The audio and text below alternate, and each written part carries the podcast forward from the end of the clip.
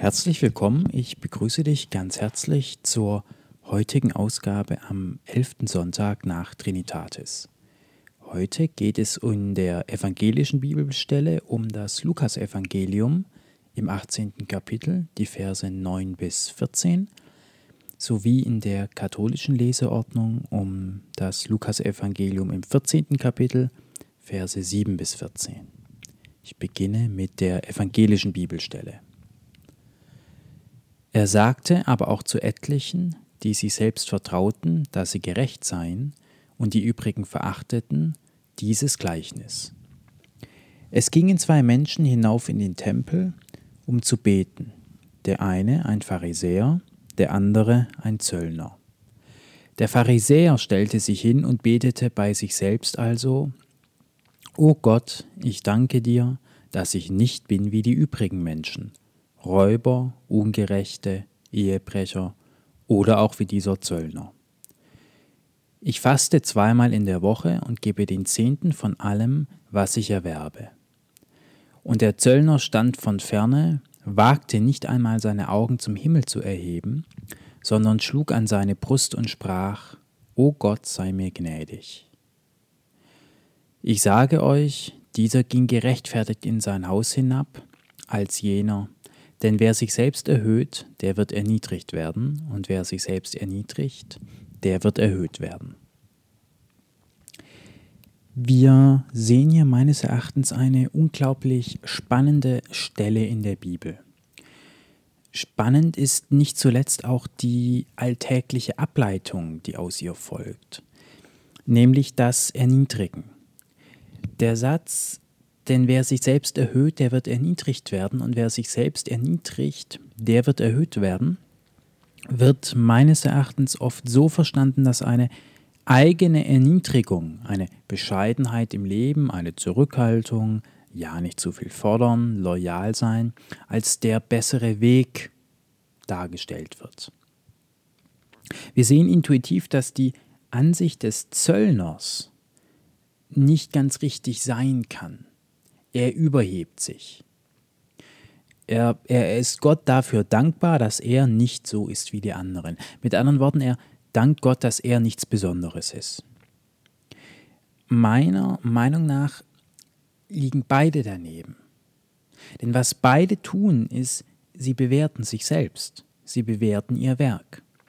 Der eine blickt auf sein Leben, der Pharisäer, und sagt, Gott bin ich groß, ich danke dir Gott, ich bin besser als die anderen, ich bin gut, ich, ich, ich bin pflichtbewusst, ich zahle meine Steuern, ich helfe den Armen, ich faste, ich mache, ich tue.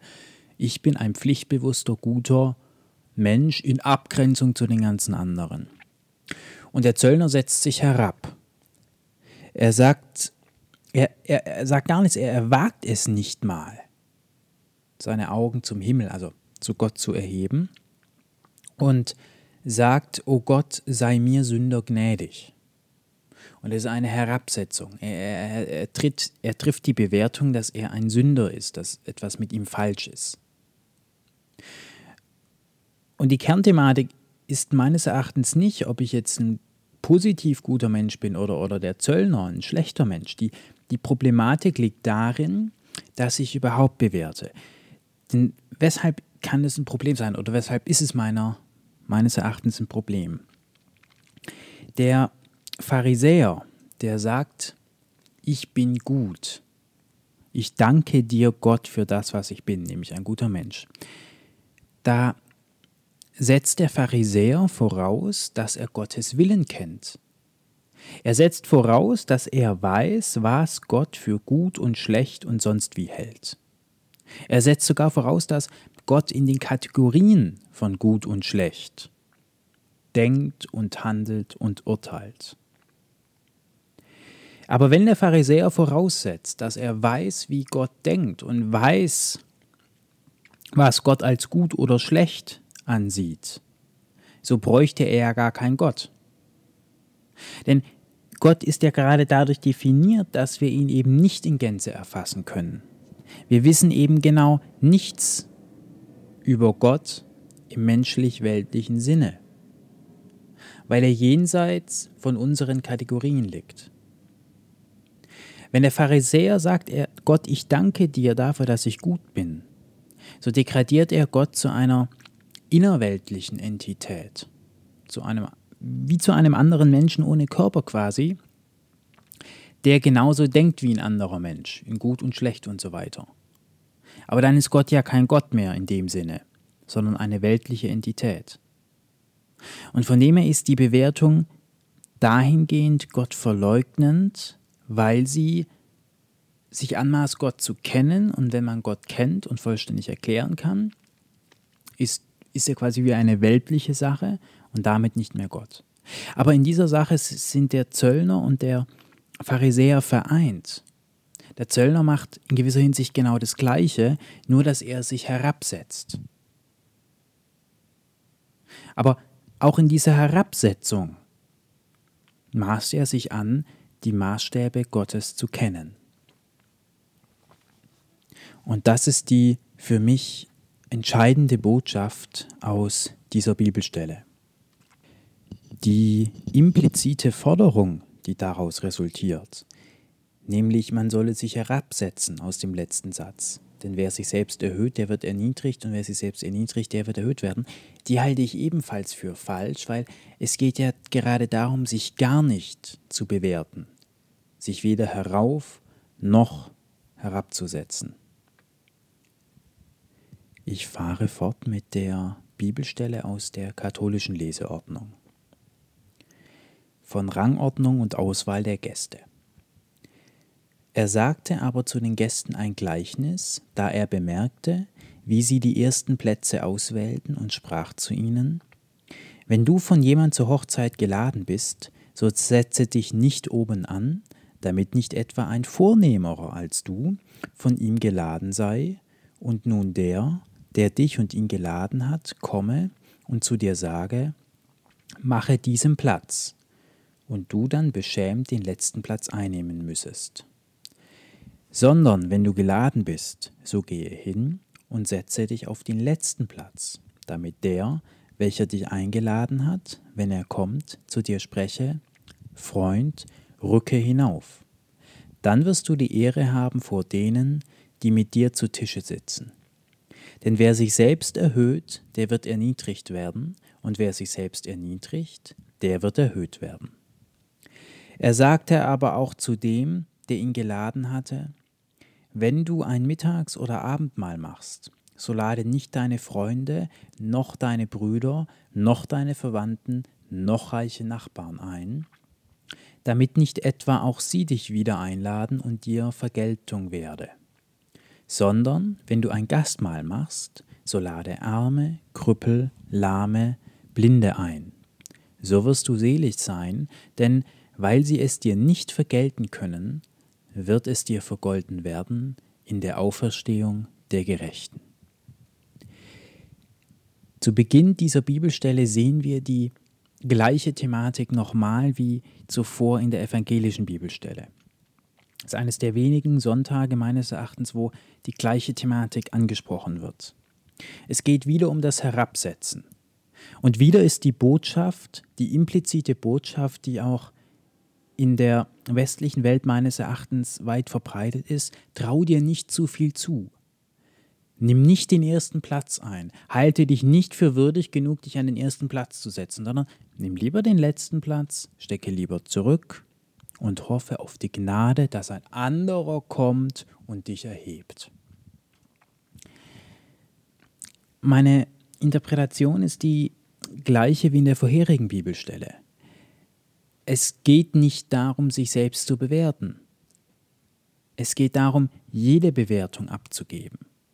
Es, geht nicht, es ist nicht besser zu sagen, ich bin schlecht, ich nehme den letzten Platz, wie zu sagen, ich bin würdig, ich nehme den ersten Platz. Sondern es geht darum, jegliche Bewertung an eine außerhalb des eigenen Verstandes liegende Entität abzugeben. Es ist wie beim Zöllner und beim Pharisäer. Beide Auffassungen, beide Bildnisse über sich selbst halte ich für eine Verweigerung Gottes, weil sie impliziert, dass man den Geist Gottes vollständig verstanden hat. Meines Erachtens schwingt aber in dieser Bibelstelle auch noch die weltliche Komponente der Angst mit. Auch in dieser Bibelstelle findet sich viel, viel weltlicher Eintrag, wenngleich er auch nicht so offenkundig ist wie in anderen Bibelstellen. Aber die implizite Botschaft ist ja an den Menschen, erspare dir Angst und erspare dir Leid. Setze dich nicht, nicht an den ersten Platz, weil du könntest herabgestuft werden. Es ist im Grunde auch eine gewisse Angstvermeidung, die hier vermittelt wird. Ich halte das nicht für die Botschaft Jesu, sondern für weltlichen Eintrag. Aber das ist ja das, was implizit mitschwingt. Maße dir nicht zu viel an, maße dir deine Fähigkeiten nicht an, halte dich klein. Es ist interessant, dass diese, dass diese Haltung auch in der Gesellschaft heute noch oft Anklang findet und Praxis findet. Du bist erst Lehrling, maße dir nicht an, überhaupt nur Lehrling. Maße dir nichts an. Und das finden wir hier eben in dieser Bibelstelle wieder. Aber nochmal möchte ich betonen, dass quasi auch die, die Haltung, ich bin jetzt in einem gewissen Alter, ich habe ein Zertifikat, ich darf jetzt reden, genauso falsch ist wie die, ich bin Lehrling, ich darf nicht reden. Es geht um die Aufhebung der Bewertung, um, die, um das Einstellen der Bewertung. Die Bibelstelle der katholischen Leseordnung schließt meines Erachtens jedoch noch mit einem weiteren Aspekt. Denn weil sie dir nicht vergelten können, wird es dir vergolten werden in der Auferstehung der Gerechten. Es geht darum, dass wir nicht Wohltaten erweisen sollen, in Anführungszeichen, mit der Erwartung, etwas zurückzubekommen. Es gibt von Seneca de Benefici auch ein Werk, was sich mit, den, was sich mit dem Geben und dem Nehmen beschäftigt. Auch hochinteressant an der Stelle. Diese Bibelstelle zeigt jedoch meines Erachtens ein unglaublich weit verbreitetes Prinzip auf. Und zwar, so interpretiere ich es, zeigt diese Bibelstelle uns den Unterschied zwischen Geben und Verkaufen. Es ist wirklich spannend. Natürlich bekommt man in dieser Welt gewisse Dinge, wenn ich in den Supermarkt gehe. Ich empfange. Aber ich sehe die Gegenleistung ganz klar. Ist, ich bekomme hier nichts einfach so aus des Gebens willen, sondern der Supermarkt bietet mir Dinge an, gibt mir Dinge, um zu bekommen, in dem Fall Geld. Das ist im, im Kapitalismus, im kaufmännischen Lebensalltag normal und, und verwundert keinen mehr. Was diese Bibelstelle aber aufzeigt, meines Erachtens, ist, dass viel Zwischenmenschliches, viele zwischenmenschliche, in Anführungszeichen, Wohltaten im Grunde Verkäufe sind. Es sind Verkäufe, denn wir erwarten das, was zurückkommt. Frage dich einmal, ob du gerade gibst oder ob du verkaufst. Lädst du deinen Partner ein, aus des Gebens willen oder lädst du ihn ein, um auch eingeladen zu werden? Hilfst du jemanden anderen um des Helfens willen oder damit dir auch geholfen wird? Wenn letzteres zutrifft, dann verkaufst du. Dann gibst du nicht, dann verkaufst du. Und du verkaufst nicht offensichtlich. Du sagst nicht, ich helfe dir und der Preis ist, dass du mir da hilfst, sondern es ist ein versteckter Verkauf, aber im Grunde ist es ein Handel. Ich habe nichts gegen den Handel, da ist überhaupt gar nichts einzuwenden. Aber die Bibelstelle stellt eben heraus, dass es eben ein Unterschied zwischen Geben und Verkaufen ist. Und das ist ein, ein unglaublich relevanter Punkt. Denn frage dich einmal, spendest du in der Kirche um des Gebens willen oder um dir irgendetwas zu erkaufen? Inneren Frieden, den Segen Gottes, wie auch immer. Wann gibst du und wann verkaufst du? Sobald eine Gegenleistung erfordert, erwartet wird, ist es Verkaufen. Und es ist oft das Hintenrum Verkaufen. Es ist, man tut erstmal etwas, scheinbar selbstlos, aber schreibt quasi an. Und irgendwann geht man zu dem anderen und fordert die Kaufsumme, also die Gefälligkeit des anderen. Und Jesus fordert uns hier auf, das Geben zu üben, nicht das Verkaufen zu üben. Und er sagt, so gebet denen, die nicht erwidern können, den Armen, den Krüppeln und so weiter, die, die nicht erwidern können, dann ist es wahrhaftes Geben.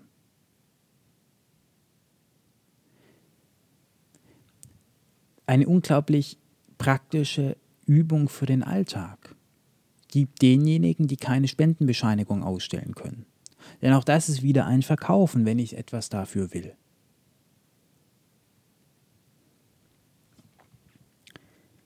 Ich möchte dich wie jeden Sonntag dazu einladen, eine Minute in die Stille zu gehen und die heutigen Worte auf dich wirken zu lassen.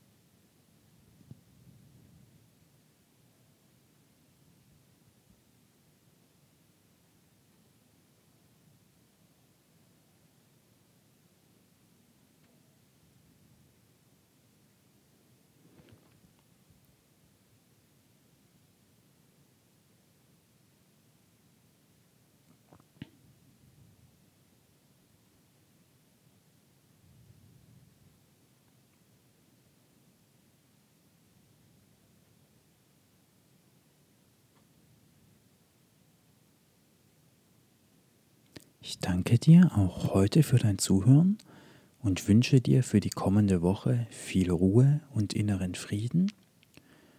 Und ich hoffe, dir gelingt es, wenn du magst, die nächste Woche ganz bewusst darauf zu achten, wann gibst du und wann verkaufst du. In diesem Sinne bedanke ich mich bei dir und wünsche dir eine ruhige und erfüllte Woche.